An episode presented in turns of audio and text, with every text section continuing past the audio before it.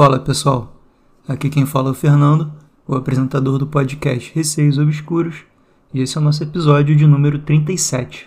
Quem quiser enviar os seus relatos, o e-mail é receiosobscuros.gmail.com ou pode mandar por direct no Instagram, arroba receiosobscuros. Quem quiser entrar no grupo do Telegram, é só digitar na busca Receios Obscuros. Começando o episódio. História de número 1. Rachadura. Foi enviado pelo Franco por e-mail. Olá, tudo bem? Meu nome é Franco e eu conheci o episódio por causa da Julia do Balada de Nárnia e do Estação 21, podcast que eu também participo. Bom, vamos ao meu relato. No ano de 2006, quando eu tinha 15 anos, eu e alguns amigos da escola resolvemos fazer uma reunião para beber e falar besteira na casa de uma amiga nossa. A data que escolhemos foi dia 6 de junho de 2006, porque éramos muito trevosos e góticos. Foi um dia de verão em junho, um dos dias quentes do inverno em que não tem chuva e o calor é quase de verão. Estávamos sozinhos na casa da menina, pois ela morava apenas com a mãe, que estava trabalhando. Era uma terça-feira e, como jovens e inconsequentes, compramos umas garrafas de vinho barato, bebemos enquanto deixávamos algumas músicas tocando no computador. Quando o tédio chegou, alguém sugeriu que jogássemos o jogo do copo, e foi o que fizemos. Montamos o tabuleiro em um papel e pegamos um copo qualquer e começamos a brincar. Tem alguém aí? Nada. Repetimos algumas vezes. Não sei em qual tentativa foi, mas sentimos o copo dar um pequeno estalo e ouvimos um barulho muito alto de vidro quebrando vindo da cozinha. Fomos até lá para ver o que estava acontecendo e abrimos o armário onde ficavam os pratos e os copos. Três copos haviam quebrado ao meio, na horizontal, em uma linha quase perfeita, da boca até o fundo. Depois disso, claro, nunca mais brincamos desse jogo. Franco, Obrigado por enviar o seu relato. Foi curtinho, mas foi bem direto ao ponto. Vocês brincaram no jogo do copo e três copos quebraram com uma linha na horizontal, uma linha reta, quase perfeita, né, que você disse, da boca até o fundo. Cara, com certeza alguma coisa aconteceu aí. Não foi uma mera coincidência que três copos tenham quebrado com uma linha quase perfeita, né? Então, assim, você já chegou à conclusão aí por mim. Nunca mais brinquem nesse jogo. Acho que foi no episódio 2 que rolou uma parada assim também, inclusive com a Julie. Então, assim, é uma brincadeira aí perigosa.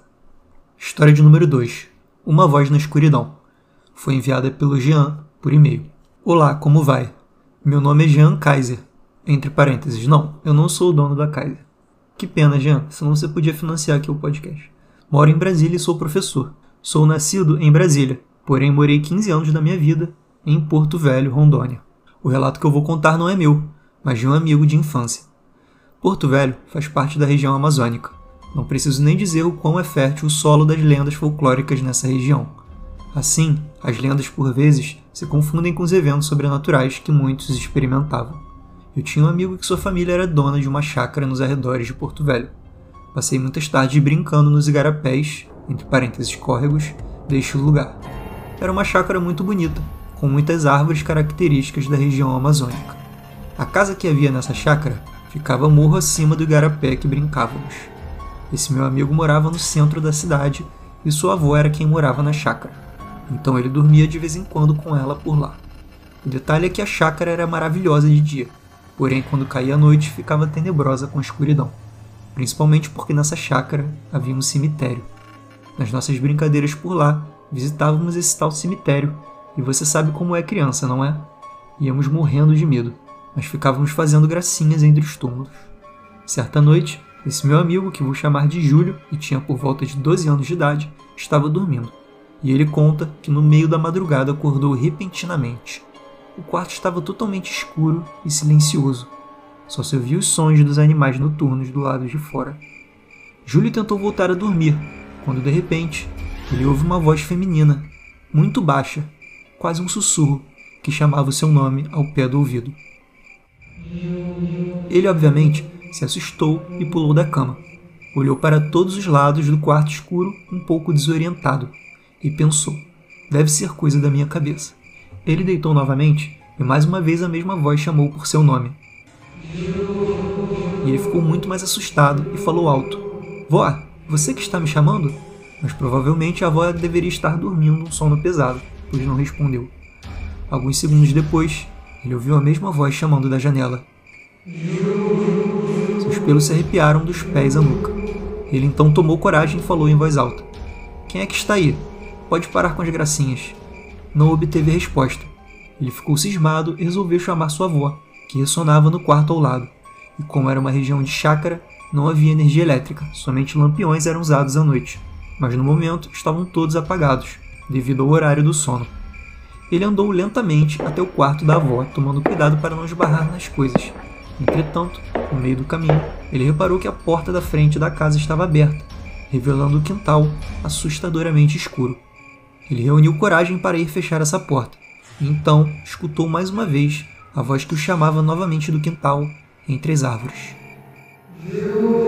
Nesse momento, as coisas ficaram estranhas, pois ele entrou em pânico e ao mesmo tempo sentiu um desejo surreal de ir ao encontro dessa voz, como se estivesse em transe.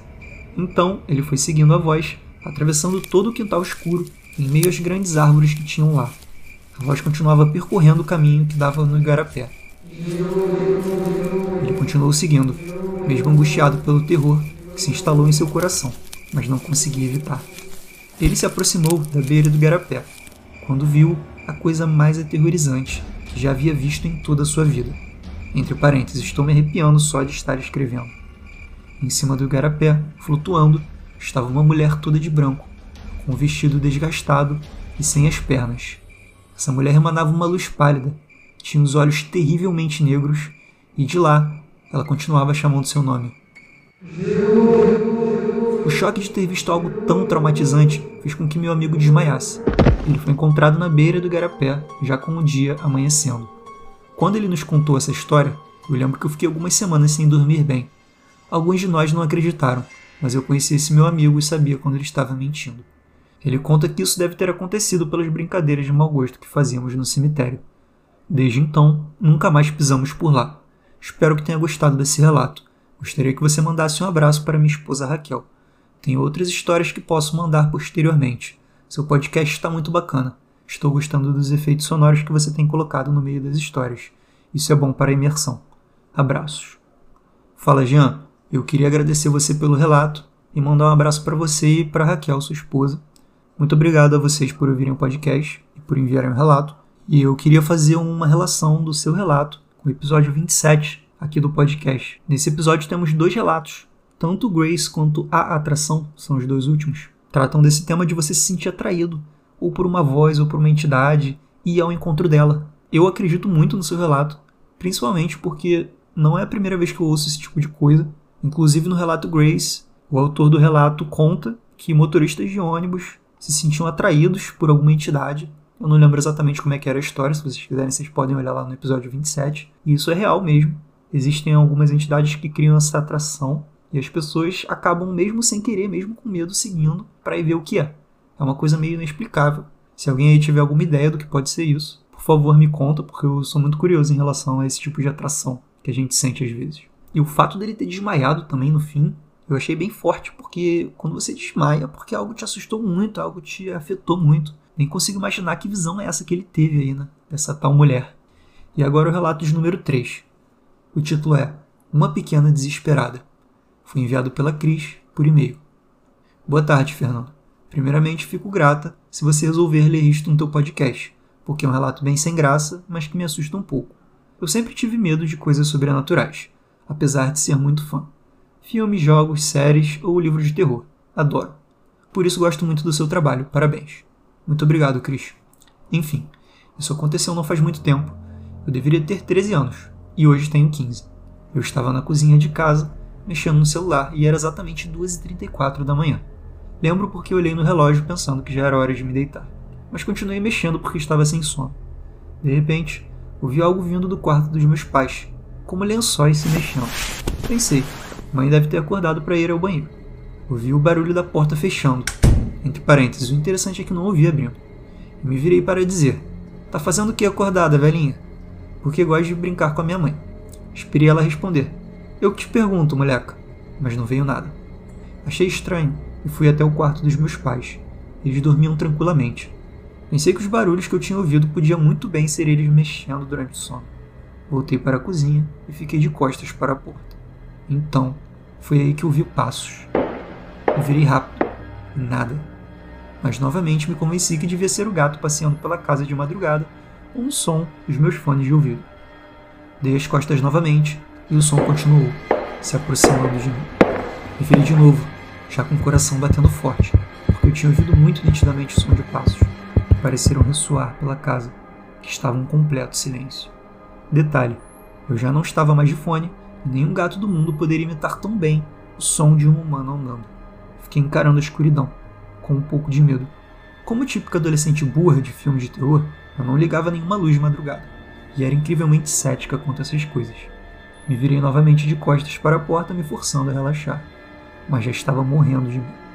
Ouvi de novo os passos, e pararam bem atrás de mim. Não olhei para trás, larguei o celular, fiz o sinal da cruz repetidas vezes e fui para o quarto. Demorei um pouco para dormir, mas consegui. No dia seguinte, quando entrei na cozinha, senti um calafrio, que me fez lembrar de tudo.